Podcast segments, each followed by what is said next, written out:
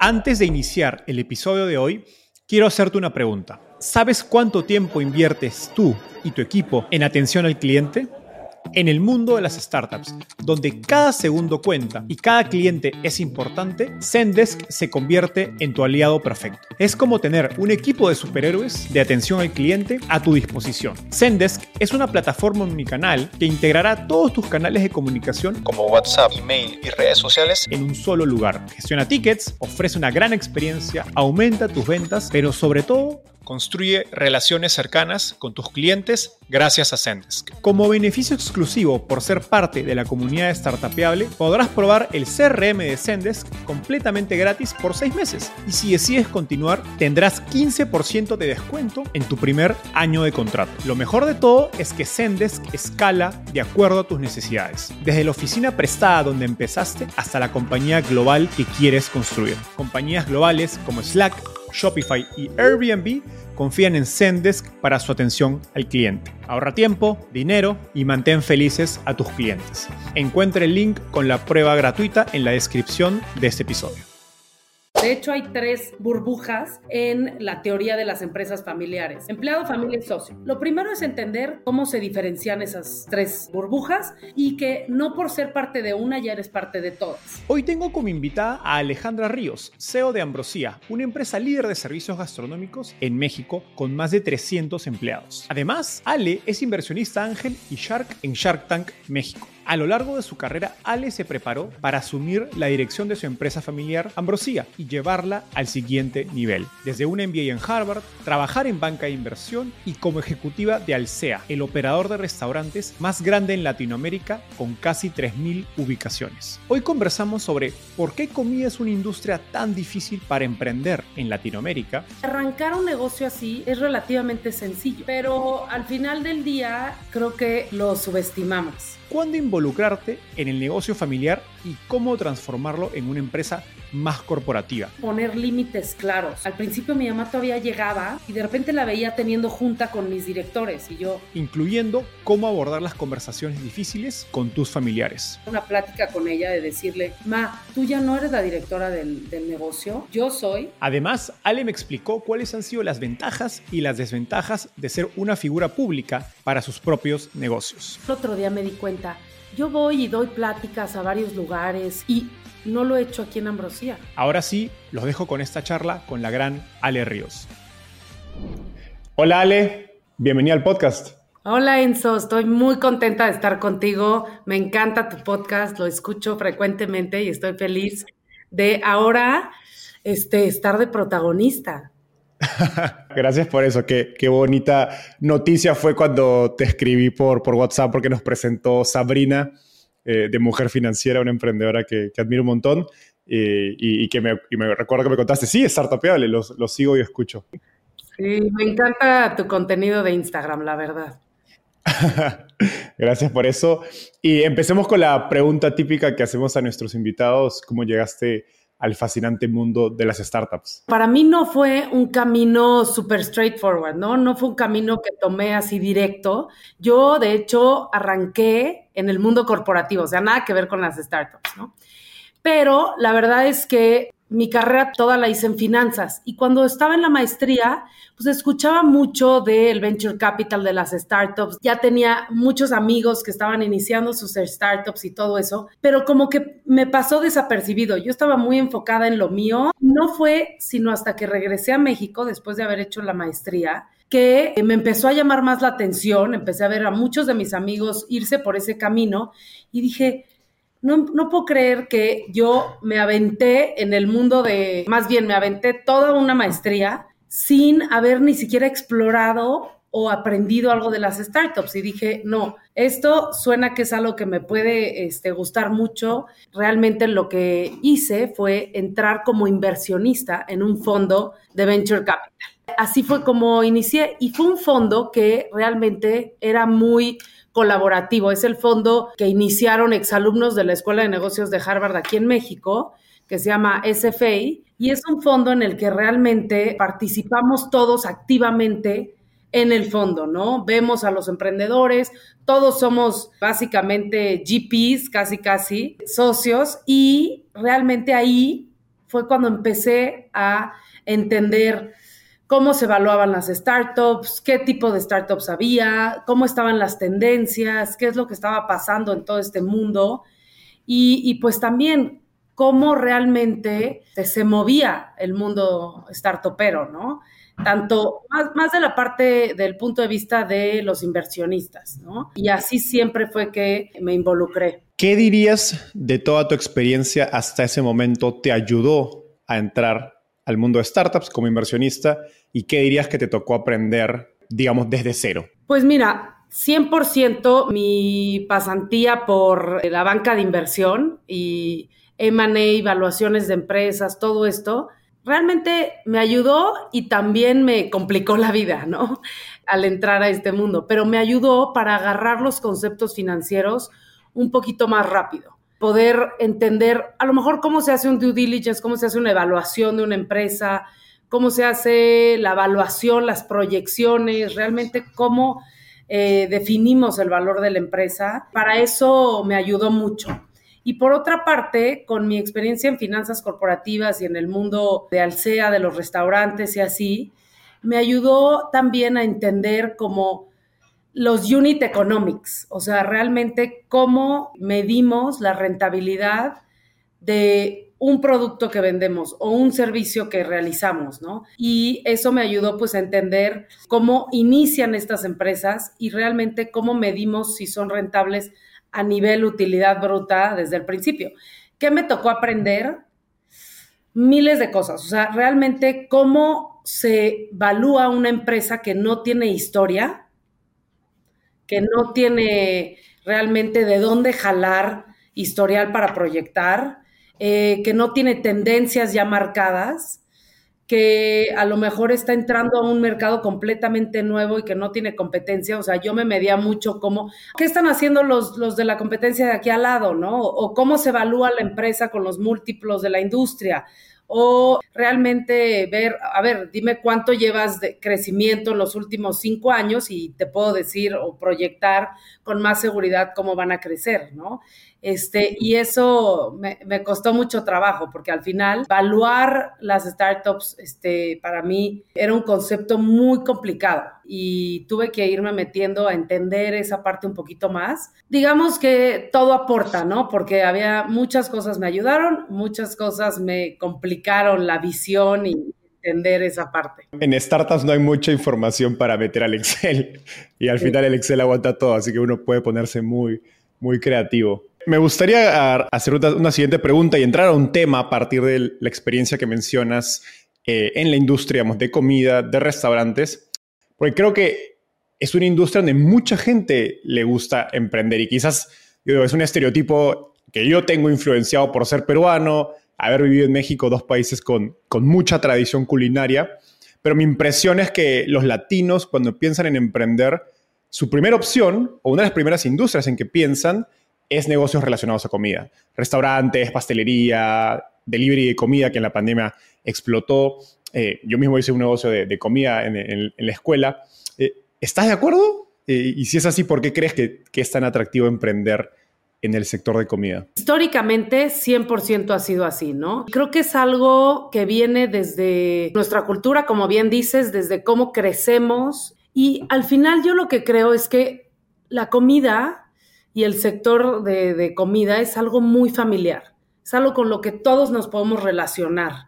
O sea, todos hemos conocido esa parte en alguna faceta u otra, ¿no? Como consumidores, como, como clientes, como este, parte de una familia. Ayudando en, en casa a la abuelita a hacer la comida el domingo. Exacto, o sea, es algo con lo que realmente hemos convivido toda nuestra vida.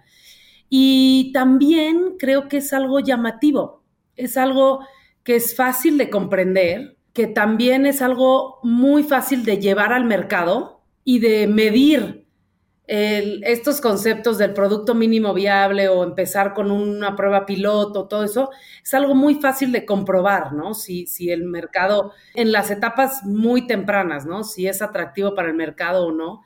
Y arrancar un negocio así es relativamente sencillo, pero al final del día creo que lo subestimamos.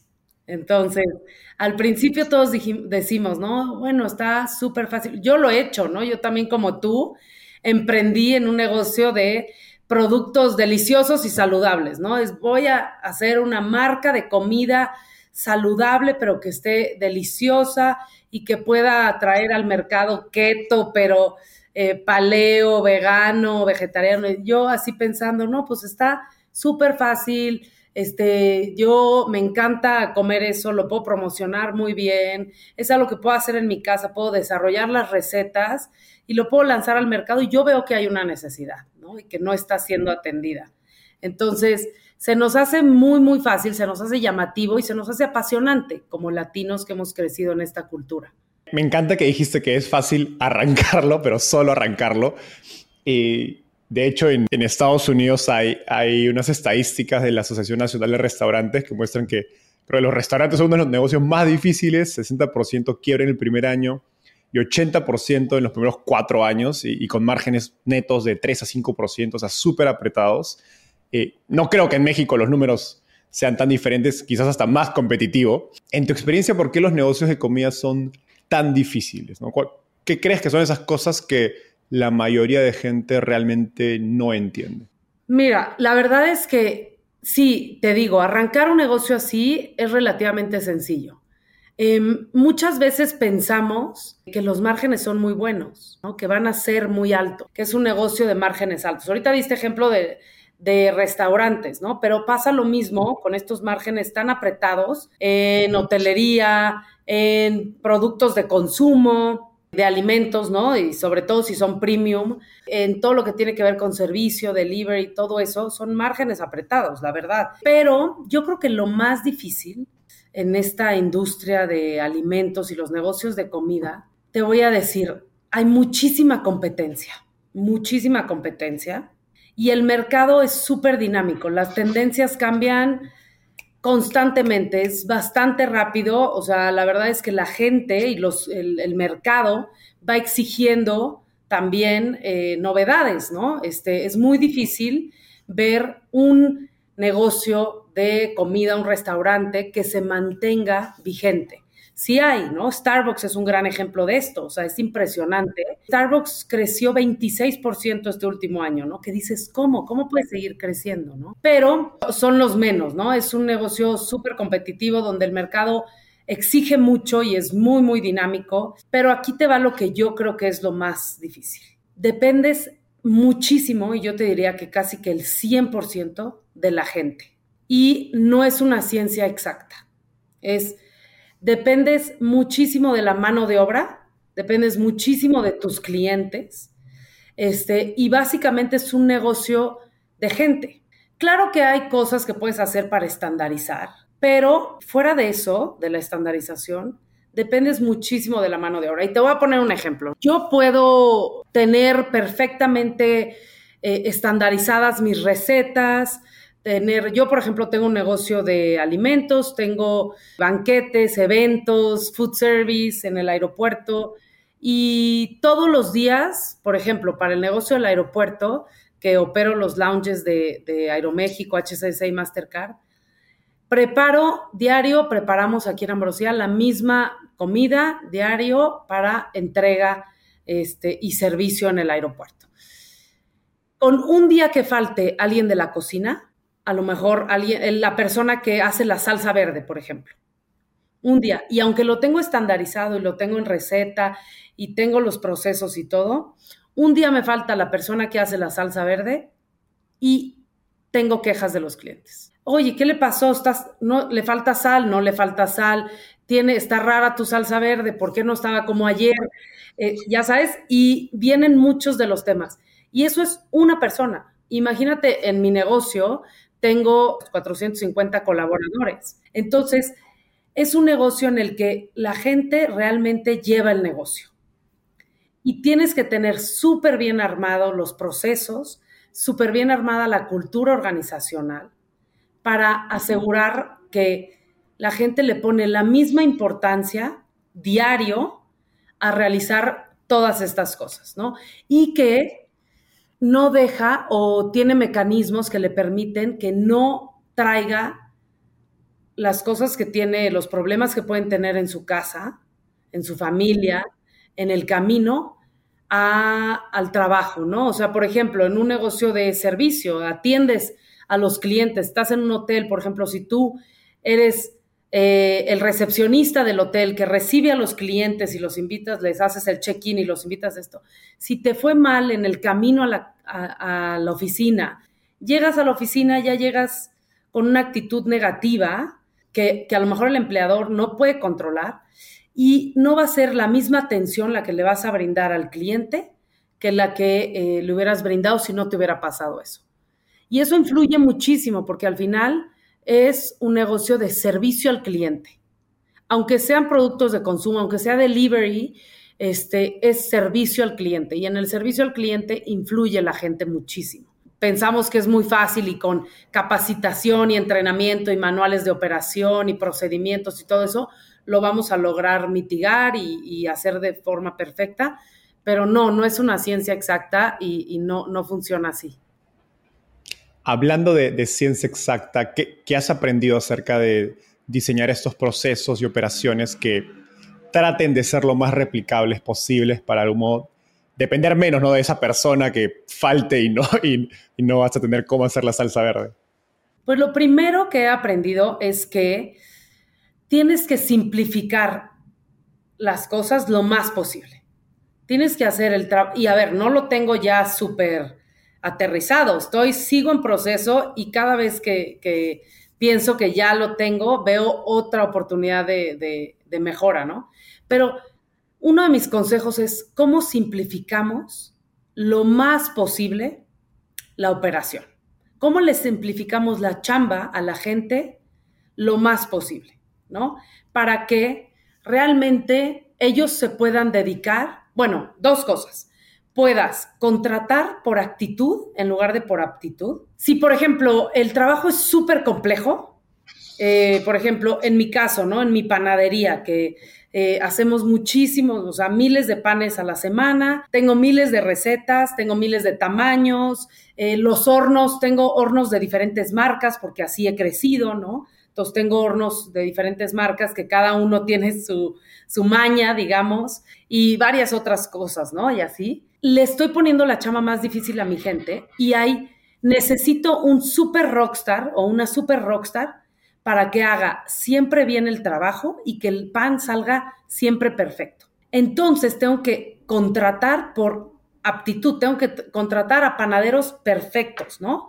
Pero eso hace que muchas veces no puedo decidir contratar a los que traen la mejor actitud de servicio, los que van a resolver problemas, los que van a asegurarse de que en la caja, en el empaque, todo vaya perfecto, los que se aseguran que entregan a tiempo, porque ellos van, trabajan, los contraté de los mejores lugares, ellos van, trabajan, hacen la chamba y se van, ¿no?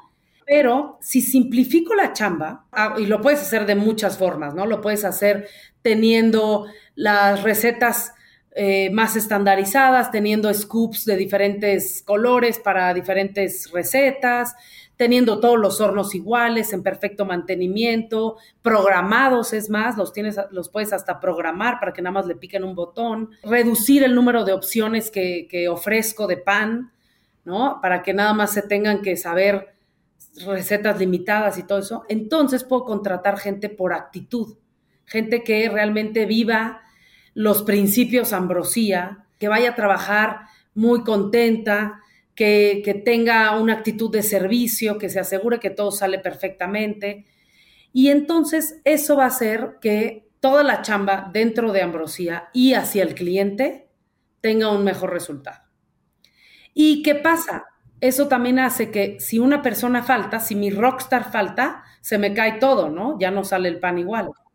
Pero en este caso, todos pueden hacer la misma chama y no necesito puros no dependo de una persona. Esa es una de las formas. La otra forma es realmente estandarizar, ¿no? Estandarizar los procesos. Yo, por ejemplo, me metí a hacer eh, capacitación para toda la organización de eh, la metodología del Lean Six Sigma, ¿no? Un poco lo que hace Toyota esa es otra forma de estandarizar, de medir, de, evaluar que te puede funcionar, que a lo mejor no es tan común en un negocio de comida, lo usan más en las fábricas y así de, coches, en las fábricas, este, en las petroquímicas, en otros tipos de, empresas. ¿Cómo así surgió esa idea? De traer, digamos, metodologías o pues frameworks de otras industrias. En mi consejo, la verdad es que soy muy afortunada que hemos profesionalizado a la empresa y hemos traído eh, consejeros de diferentes rubros y en el consejo me recomendaron que eh, adaptara esta metodología en Ambrosía. Marisa Lazo lo tiene en su fábrica y a su vez a ella se lo aconsejaron este, unos amigos que eh, producen productos de consumo, CPG, ¿no? Este, que es más estandarizado, ¿no? Como consumo masivo. Entonces, este, ella y, otras personas de mi consejo me lo recomendaron y fui que, fue que decidí este, aplicarlo. También lo vi en Alsea, fíjate. Yo cuando entré a trabajar al SEA, entré a Starbucks y es una cosa espectacular Starbucks. Las dos primeras semanas de mi trabajo me mandaron a tienda y esa es una súper buena práctica porque yo estaba en finanzas, yo no tenía nada que hacer en la tienda pero a todos los mandaban a, tienda, no sé si lo sigan haciendo, pero era una súper práctica.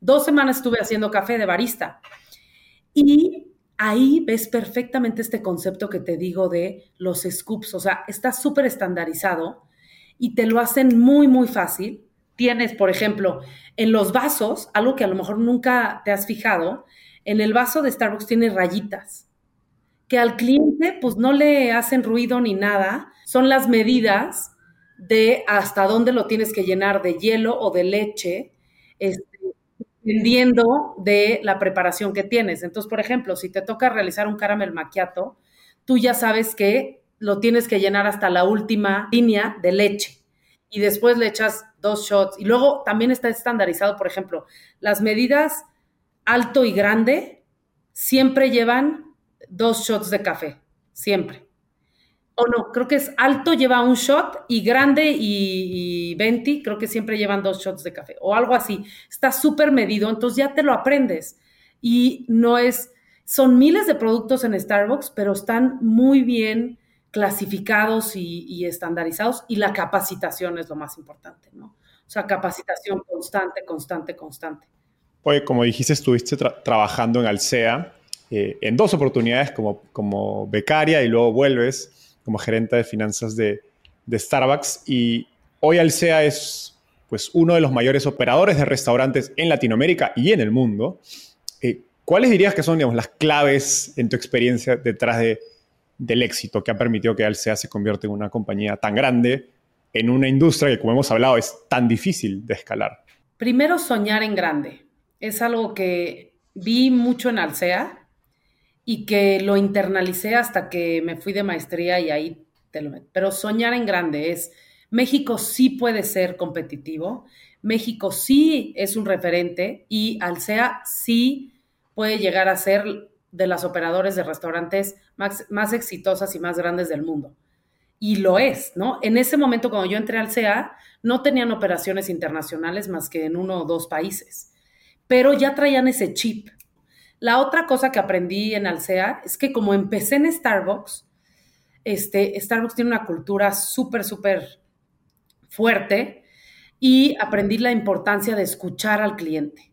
Y de hecho hay una frase de este cuate de Sam Walton, creo que es Sam Walton, del señor ¿De Walmart? De, ajá, de Walmart, que dice que el único jefe realmente que tenemos todos es el cliente, porque es el único que realmente nos puede despedir a toda la compañía, desde el dueño y la, el presidente hasta el último eh, empleado, ¿no? O sea, porque si deciden, en lugar de comprar aquí, comprar en la competencia, pues ahí se acaba el negocio, ¿no? Entonces, realmente sí tenemos que poner al cliente primero. Y eso lo aprendí ahí.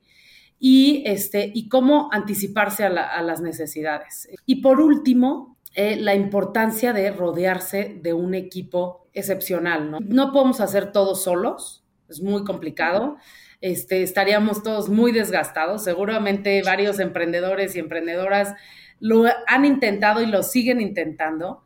si los, los torrados hubieran quedado, no, nosotros siempre vamos a ser nosotros nada más y vamos a ir creciendo poco a poco y no quiero que nadie se meta, no sería lo que es Alsea hoy, que han, al contrario, atraído talento, este, tanto como socios, como con Fabián Gocelín, este, como con directores y, de hecho talento de arriba abajo en la compañía que ha hecho que, que hayan crecido.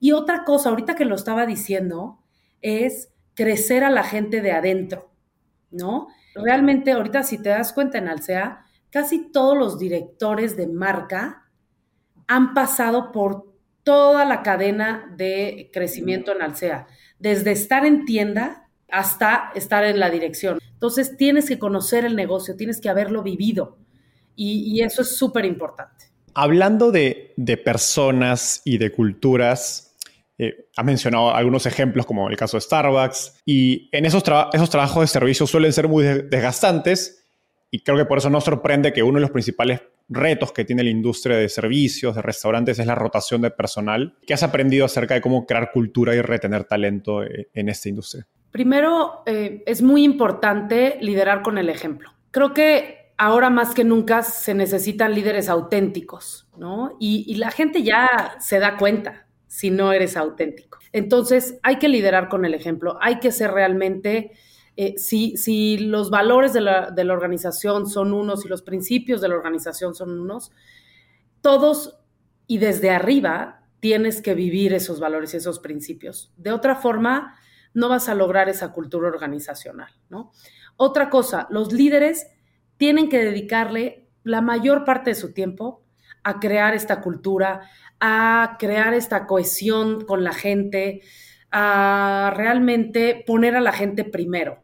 Eh, son trabajos muy desgastantes y eh, hay muchísima competencia y hay mucha necesidad de puestos de, en la industria de servicio, ¿no? Te los roban, o sea, se lleva a la gente. Entonces, sí es muy, muy importante realmente poner a la gente primero y ser competitivo en ese sentido. Cuando dices como líder pasar la mayor parte de tu tiempo en crear ese ambiente, ¿cómo se ve eso en el día a día? Por ejemplo, ¿no? Eh, yo el otro día me di cuenta, yo voy y doy pláticas a varios lugares y, y voy y doy conferencias y todo eso, y no lo he hecho aquí en Ambrosía, ¿no? Entonces, yo, por ejemplo, estoy ahorita en un proceso de que estoy tratando de dejar de hacer ciertas actividades para poder concentrarme más en la cultura, tener el cafecito con, mi gente, ¿no? Este, cafecitos abiertos donde la gente pueda venir, platicarme sus, sus preocupaciones, entenderlos, realmente verlos, o sea, darles estas mismas pláticas que doy en otro lado, dárselas a mi gente. Eh, también estar con ellos, participar en la cocina, o sea, muchas veces yo me meto a las cocinas, eh, levanto platos, me meto de mesera, no es tan frecuente como me gustaría, pero hago esa, esa labor también para que la gente realmente vea que valoro su trabajo también, ¿no? Que, y, lo comunico constantemente, constantemente estoy comunicando que el trabajo que todos hacen es importante, que entiendo lo difícil que es. Otra cosa, por ejemplo, yo en mi empresa, Recursos Humanos, no me reporta a mí directamente, le reporta a mi directora de Administración y Finanzas. Sin embargo, tengo un uno a uno con mi gerente de recursos humanos cada semana. Cada semana yo reviso temas de este, cultura, temas de el proceso de onboarding, o sea, de cuando estoy, todo el tema de reclutamiento lo reviso yo directamente, o sea, le, meto mucho tiempo a todo el tema de recursos humanos. Eh, y constantemente estoy viendo cómo puedo yo ser mejor para mejor lugar para trabajar para ellos. O sea, los veo también a mis colaboradores como mis clientes a cada rato. Y luego mi director de finanzas está así de, Ale, no, es que no podemos subir esto y no podemos gastarnos en esto. Y yo, esto nos va a redituar, ¿no? Esto es lo más importante. Hay que ver qué extra les podemos dar, cómo podemos subir los sueldos. A cada rato estoy estoy pensando en eso, ¿no? Capacitación es algo súper importante para mí. Por ejemplo, el otro día me di cuenta que yo tengo una escuela de gastronomía, aquí en Ambrosía tenemos una escuela de gastronomía muy reconocida. Y dije, quiero, y esto fue hace como un año, quiero que toda mi gente que trabaja en cocinas en Ambrosía pueda, tenga acceso y tenga oportunidad de llevar toda eh, la carrera técnica que, que damos y quiero que todos estén graduados de ambrosía. Poco a poco, a lo mejor en lugar de que les tome dos años y medio, que es lo que dura, nos va a tomar cinco años, ¿no? Porque los tienen que hacer menos en, medio tiempo. Pero quiero que todos tengan la, carrera. Y algunos, algunas estrellitas que tengo, les doy la carrera desde, desde ahorita full time este, y, lo están haciendo, ¿no? Tengo tres personas ahorita haciendo la carrera, pero es este tipo de cosas, o sea, realmente comprometerte en el desarrollo de la gente y entender que tu gente es la que va a decidir este, o, a la que va a juzgar el cliente, ¿no? La gente es la cara de tu empresa. Entonces, pues hay que realmente asegurarnos que la cara de la empresa sí está viviendo todo lo que estamos este, diciendo. A raíz de la pandemia hubo una explosión de empresas levantando muchísimo capital, millones de dólares en el sector de comida eh, y, seguro que, lo viste en delivery, cocinas ocultas, restaurantes virtuales y, varios otros modelos. Y sé que se te acercan muchas startups de, en este sector buscándote como, como inversionista ángel. Dado todo lo que hemos hablado, ¿se puede realmente crear startups multimillonarias de, de gran escala en la industria de la comida?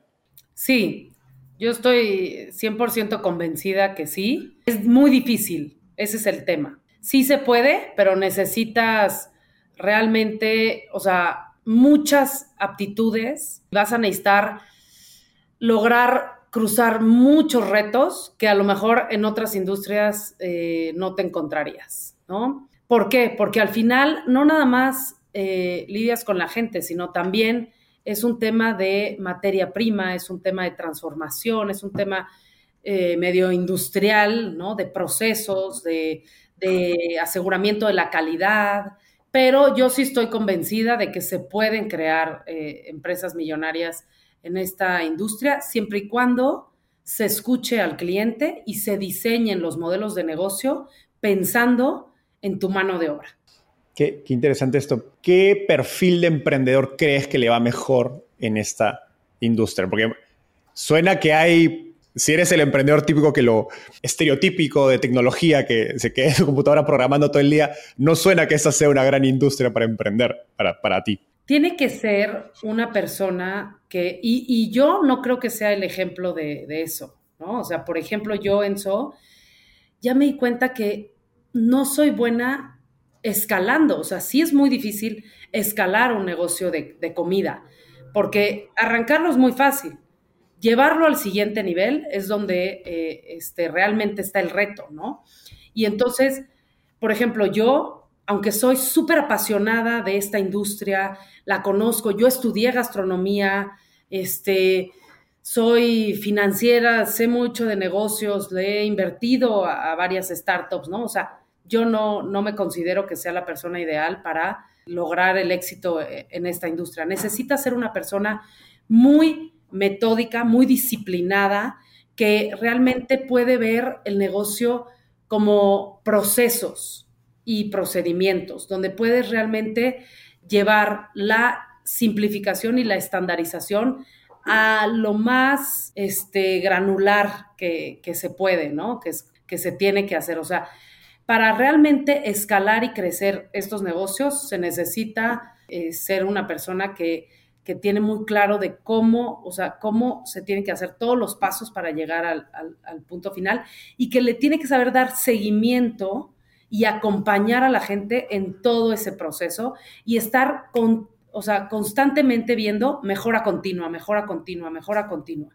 Eso es lo más importante porque es mejorar, mejorar, mejorar y tener todos los procesos para que conforme vayas creciendo, se mantenga la calidad o la esencia que hiciste en un principio. Pero sí debe ser una persona muy metódica, eh, muy organizada, con una mente de ingenieril, ¿no? Este, muy dedicada y que, y que sabe cuáles son los eslabones que se tienen que lograr, que se tienen que hacer para lograr el objetivo. Hace sentido que que las marcas más escalables en comida sean marcas de comida rápida, ¿no? Que suelen, como dices tú, estandarizar todo. Un ejemplo de eso es Marisa Lazo. O sea, a mí me impresiona, pero Marisa arrancó con una, este, haciendo un emprendimiento de, de comida. Ella haciendo pasteles en su cochera, ¿no? Pero ahorita tiene más de ciento y cacho sucursales y ya tiene una fábrica de alimentos y todos sus pasteles salen igual, con el mismo sabor y con el mismo, pero porque logró, es una persona súper disciplinada, súper metódica, estudiosa, que a lo mejor muchas veces dice no a las cosas, sabe decir no a ciertas cosas y ha logrado escalar su negocio rodeándose de gente que le ha ayudado en ese proceso, ¿no? Yo a lo mejor de repente me hubiera desviado y hubiera empezado, no, es que los pasteles, pero también hay que hacer panes y hay que hacer, este, ya sabes, este, dulces y masa madre es la nueva tendencia, entonces hay que hacer esto, hay que hacer dulces y ya no hubiera podido crecer, ya sabes. Entonces sí tienes que ser súper metódico. Por eso ahora yo más bien soy inversionista. Porque soy muy buena inversionista, pero no tan buena emprendedora. Para poder probar un poco de todo. Exacto. Ahora, hablando de, este proceso de mejora continua y, enfoque, me gustaría hablar del, futuro de, Ambrosía y, cómo lo has, eh, digamos, llevado siendo una empresa familiar en, su origen. Conversé con, mi buen amigo Pato Bichara de, Collective Academy, a, quien ya tuvimos en el podcast y es parte del consejo de, Ambrosía. Eh, y, digamos, él me contaba que desde que se unió hace cuatro o cinco años, has hecho un gran trabajo, digamos, de, transformar Ambrosía desde una empresa muy familiar a una más, digamos, corporativa. ¿Cómo piensas sobre el balance entre la familia, digamos, y el negocio? ¿Qué tan juntos o separados deberían estar? En nuestras culturas, Enzo, en toda Latinoamérica, son muy prevalentes las empresas familiares. Es algo que, de lo que me siento orgullosa. Creo que este, hemos crecido, las empresas familiares han, han crecido y han este, hecho lo que es este país, en México. Por ejemplo, no sé si es el mismo caso en Perú, pero me imagino que, es para... Sí, son, las pymes, al final de cuentas, son las empresas que más contratan a gente, que más empleo dan. Exacto, pero sí son, sí son complejas. A ver, la, pregunta es, ¿qué tan bien te llevas con tus socios? ¿No? Este, y creo que al igual de cuando tienes diferentes socios, eh, con la familia, tienes que tener una relación en la que puedas separar muy bien la parte familiar de la parte de empresa. Es difícil, ¿no? Eh, sobre todo cuando, cuando lo estás haciendo, cuando estás arrancando cuando es de tu familia nuclear, ¿no? Por ejemplo, yo cada vez que voy a comer con mi mamá o con mis hermanos, siempre nuestras primeras pláticas son de negocio, como que lo primero que platicamos es eso y hasta me cuesta trabajo conectar con mi mamá con cosas fuera del negocio, ¿no? Eh, eh, es porque es algo que hemos vivido siempre. Pero es muy importante poder separar eso. Y eso lo digo para socios, si son amigos, si son parejas, si son familia, todo. Es muy importante poder separar la parte familiar de la parte de negocio y no tomarse realmente las cosas este, personales y pensar que quien esté llevando el negocio, uno, tienes que saber perfecto que no por ser familia ya eres parte del negocio, ¿no? Son cosas muy diferentes. De hecho, hay tres burbujas en la teoría de las empresas familiares que inició un profesor que se llama el profesor Davis, creo que no sé de dónde es, pero bueno, es empleado, familia y socio. Entonces, lo primero es entender que cómo se diferencian esas, e, esas tres eh, burbujas y que no por ser parte de una ya eres parte de todas, ¿no? Puede ser empleado y familiar Puede ser, puede ser empleado, familiar y socio, que tienes un porcentaje de la empresa. Puede ser nada más familiar y socio, puede ser nada más este, socio y empleado, ¿no? Pero es muy importante saber diferenciar y saber cambiarte la cachucha cuando es necesario, ¿no? Cuando eres empleado, tienes que realmente responder como empleado. Yo, por ejemplo, que soy la directora general de Ambrosía, tengo que realmente poder resolver y responderle a mis jefes, que son la presidenta del consejo y el consejo, incluido Pato, tengo que darles, eh, tengo que darles, rendirles cuentas, ¿no? Ellos al final pueden decidir si yo me quedo o me voy en mi puesto, y eso es súper importante, y se tienen que poner esos mecanismos en la empresa para que funcione de esa forma, ¿no? Entonces, como persona tienes que saber muy bien en dónde estás parado y cambiarte la cachucha. Ya cuando estoy, por ejemplo, en la junta de familia o en la junta de eh, consejo, también a veces puedo yo reaccionar como eh, consejera o como, o como socia, ¿no? Pero es muy importante saber tu rol dentro de la empresa y dentro de la familia. Y la otra cosa es que se tienen que poner reglas, se tienen que poner las reglas claras, así como dicen cuentas claras, amistades largas, yo creo que es reglas claras en, un negocio familiar y, familia unida, porque este, realmente se tienen que poner ciertas reglas para que conforme va creciendo el negocio, conforme va creciendo la familia, o conforme se transforma el negocio, no haya malas interpretaciones y haya reglas muy claras de cómo se debe de ir hacia adelante, ¿no? Por ejemplo, en mi caso, pusimos en mi familia reglas muy claras de eh, quien llegue a estar en la dirección general de la empresa tiene que tener una maestría. No puede haber nadie en, un puesto directivo si no tiene una maestría. Entonces yo ya sabía que para llegar a, si mi meta siempre fue este, ser la directora de Ambrosía, bueno, pues tenía que prepararme, tenía que trabajar en otro lado, era parte de las reglas, y tenía que hacer una maestría y tenía que pasar un proceso competitivo de reclutamiento en el que este, eh, iba yo a competir con otras personas para el puesto, ¿no? Eso es muy importante. Y bueno, el último, digamos, un consejo que, que les daría es que siempre mantener la comunicación abierta con, todas estas esferas, ¿no? Que la comunicación abierta es súper importante y, también poner límites claros entre los roles este, de la familia y los roles del negocio. Por ejemplo, yo cuando, cuando mi mamá salió de la operación del negocio y yo entré como CEO, eh, al principio mi mamá todavía llegaba y de repente la veía teniendo junta con mis directores y yo, este, de que, ay, no, nada más les estoy preguntando cómo vamos y cómo, va, cómo van los resultados y cómo les fue. Y sí tuve que tener una plática con ella de decirle, ma, tú ya no eres la directora del, del negocio, yo soy, me puedes preguntar, pedir las juntas que quieras a mí, yo te reporto a ti, pero por favor no tengas junta con mi gente sin mí, porque vamos a dar mensajes muy mezclados y también me vas a quitar autoridad con mi gente y me vas a quitar ese papel de liderazgo y luego va a ser más difícil que yo este, asuma ese rol, ¿no? Entonces, entonces tuve que establecerle sus límites, ¿no? Y, lo que sí es también, pues, tener una comunicación muy clara con ella de cómo vamos, cuáles son los resultados, qué estoy haciendo, para que ella también tuviera la tranquilidad de que este, este, las cosas van bien o si no van bien, por qué, ¿no? Y, y todo eso. Pero es más complejo de lo que que suena. Uno se imagina. En algún momento, por ejemplo, eh, mis hermanos pasaron a reportarme directamente a mí y fue bastante complicado. Tuve buena, buena suerte porque con la pandemia los corrí el negocio. porque pues era supervivencia, ¿no? Teníamos que... Ah, su negocio sé que, sé que estuvo muy afectado y directamente digamos, justo tu negocio core fue lo más afectado por, por, la pandemia. Sé que también estás impulsando la transformación digital de Ambrosía, trayendo nuevas tecnologías, eh, no solo tecnologías, sino incluso frameworks o marcos de trabajo como, como el de Lifetime Value, que es esta idea de los unit economics de los clientes. Em, pero digamos, Ambrosía no es una empresa nueva, entonces me imagino que debe haber retos o límites al, digamos, al cambio de comportamiento, porque pues llevan años o décadas haciendo las cosas de una manera ¿Y qué has aprendido acerca de cómo transformar una empresa familiar?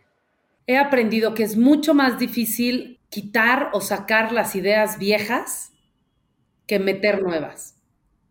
Es complicadísimo realmente cambiar a la organización, el rumbo, la cultura. Hay muchísima resistencia al cambio en general. Sobre todo implementar estas nuevas tecnologías y frameworks eh, al principio yo llegué y dije, ay, pues qué tan difícil puede ser, ¿no? Voy a empezar la metodología de los OKRs, ¿no? Los objetivos y resultados clave.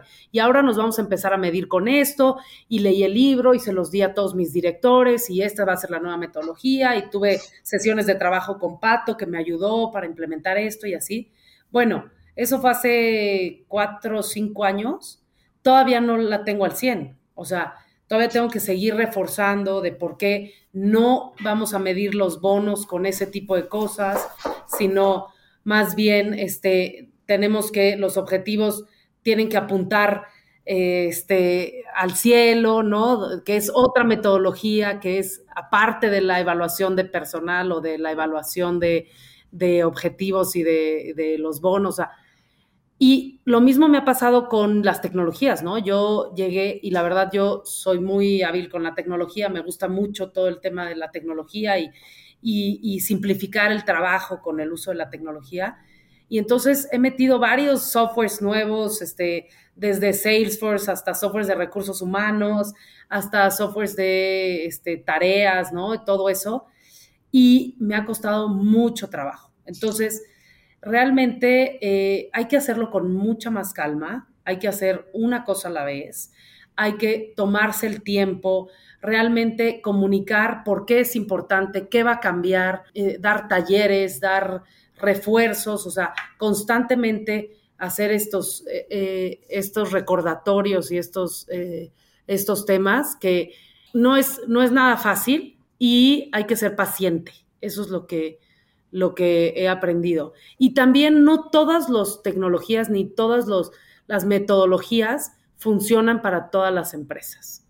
Entonces, también hay que, hay que saber que, qué es lo que realmente necesita el negocio, necesita tu empresa, tus colaboradores y que realmente va a, facilitar. Y así como en una startup, hay que hacer pruebas piloto, hay que arrancar con un programa, a lo mejor hay que hacer testing, A-B testing, ¿no? De arrancar con un grupo, eh, con una cosa y con otro grupo otra y luego ver cómo se mueve.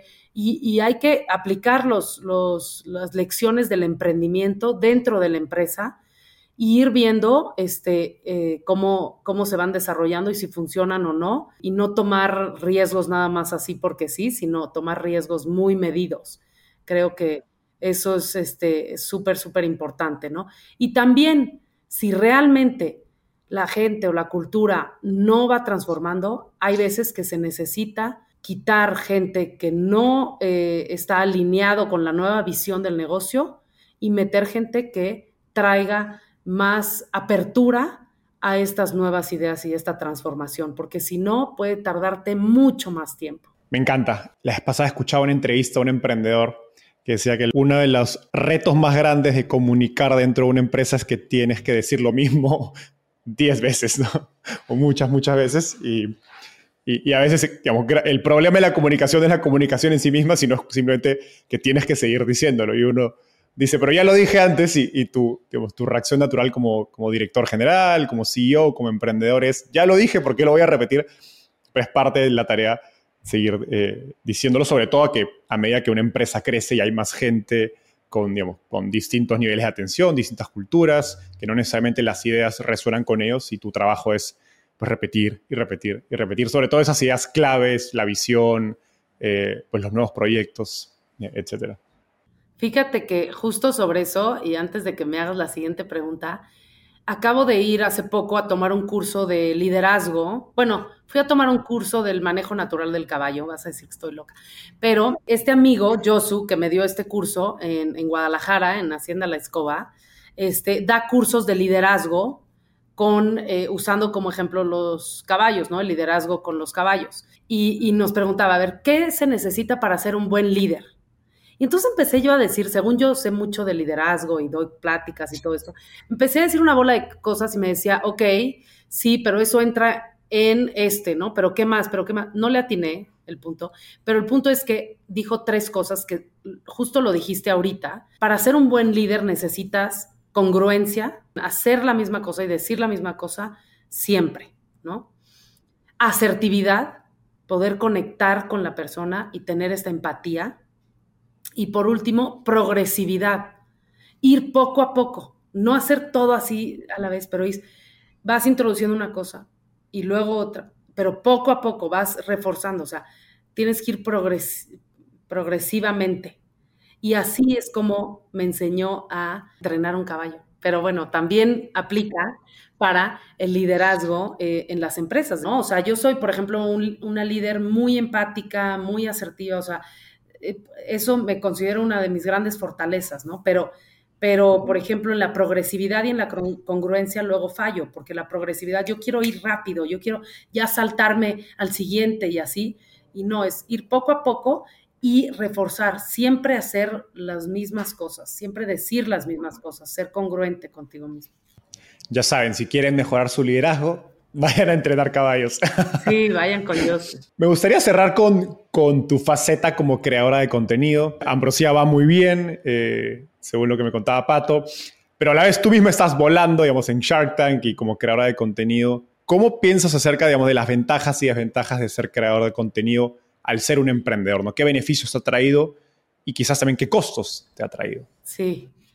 Pues mira, me ha permitido crecer muchísimo, eh, conocer mucho más del mundo emprendedor, conectar con mucha gente, con una audiencia mucho más amplia que, a la que yo antes no tenía acceso, este, y, realmente aprender de otras empresas, de, otros, de otras industrias, de otras culturas y poder traerlo a Ambrosía. Y eso este, me, ha, me, ha, gustado muchísimo, me ha, me ha permitido eh, poner en papel eh, lo que yo hago, ¿no? Y aterrizar mis metodologías, mis, digamos, mis filosofías y ese tipo de cosas también me ha permitido hacer eso, pero sobre todo me ha permitido también ponerle, o sea, llevar ambrosía a audiencias eh, que antes no llegaban, ¿no? Humanizar esta, la marca de ambrosía, o sea, desde que murió mi papá, por ejemplo,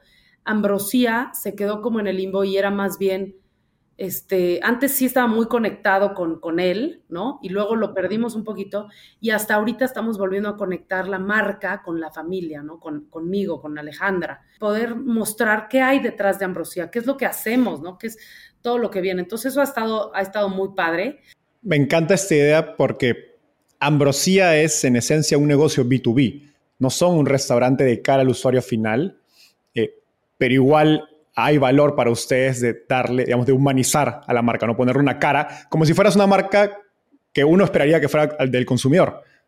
Igual tiene un valor siendo una empresa B2B. Sí, exacto, que es bien difícil las empresas B2B. Vender es, es más complicado. Pero, y también ha sido, ha sido una herramienta para recibir feedback, para recibir retroalimentación de clientes mejor, más directo. Entonces, eso, la retroalimentación te permite crecer y ser mejor y, seguir con esta idea de la mejora continua. Pero lo que sí me ha traído es que, pues, estoy en muchas cosas, ¿no? Me ha faltado tiempo para dedicarle al negocio, o sea, me tengo que dividir casi que eh, en dos, ¿no? En, mi parte de Shark Tank, creadora de contenido, todo eso, y también de apoyar a los emprendedores y las emprendedoras en las que les he invertido, ¿no? Tengo que estar ahí presente también con ellos, también en mi propio interés, ¿no? De que les vaya bien y que crezcan y todo.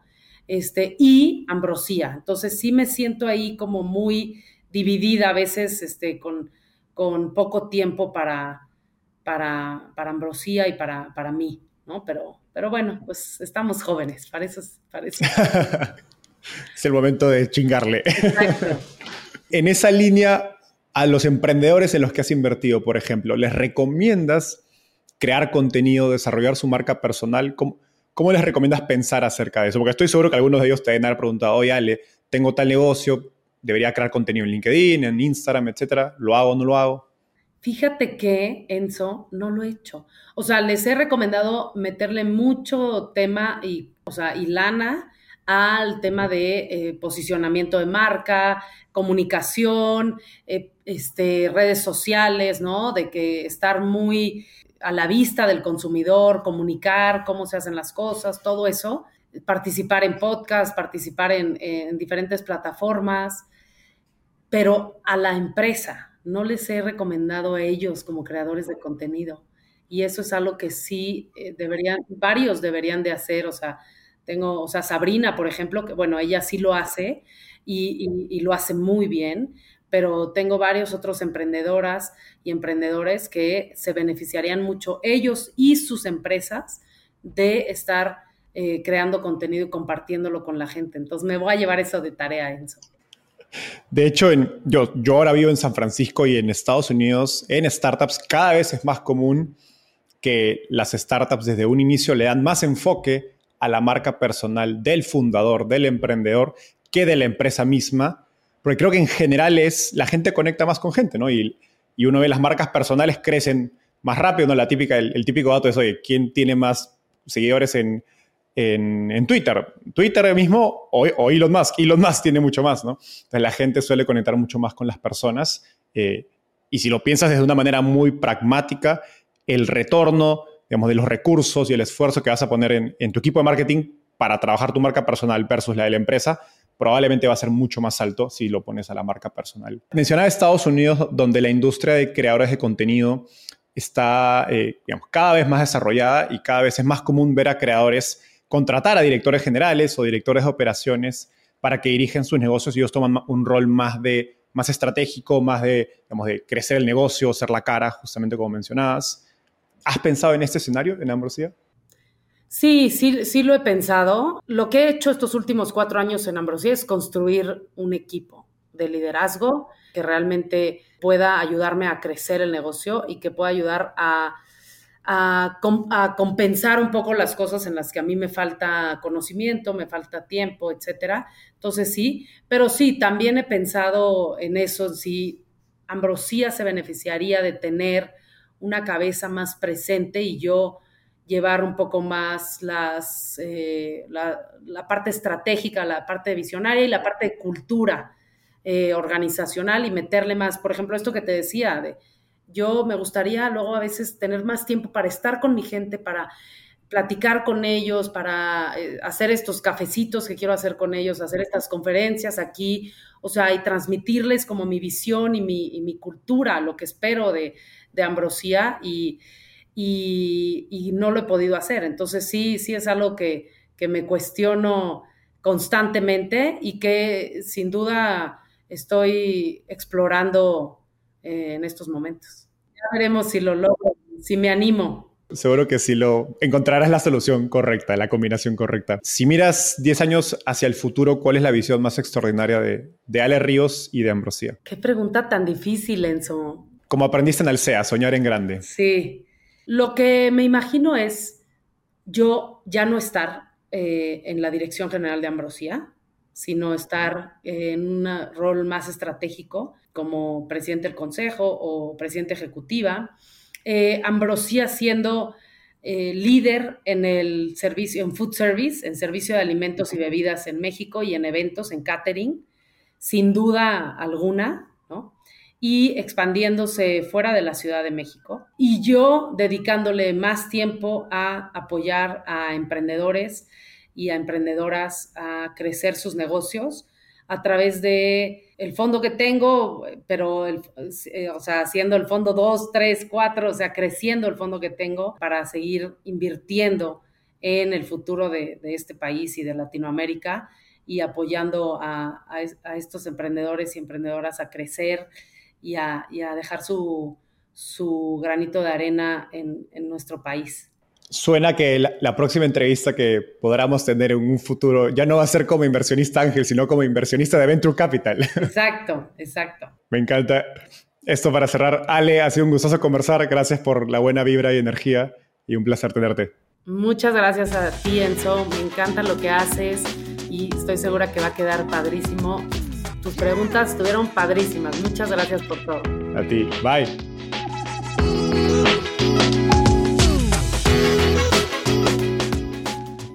Antes de terminar, quiero contarte que lanzamos el podcast Startupiable en 2021 y ya somos más de 30.000 personas que lo escuchamos mes a mes. Pero quiero seguir creciendo el mundo de las startups en Latinoamérica. Por eso, si te gustó este episodio, ayúdanos contándole a tus amigos, familiares, colegas. También suscríbete y déjanos un review en Spotify o Apple Podcasts. De hecho, me gustaría saber por qué escuchas el podcast. Mándame un mensaje sencillo a enzo.startapeable o por Twitter a arroba Enzo contándome por qué escuchas Startapeable y cómo te ayuda a tu empresa o carrera.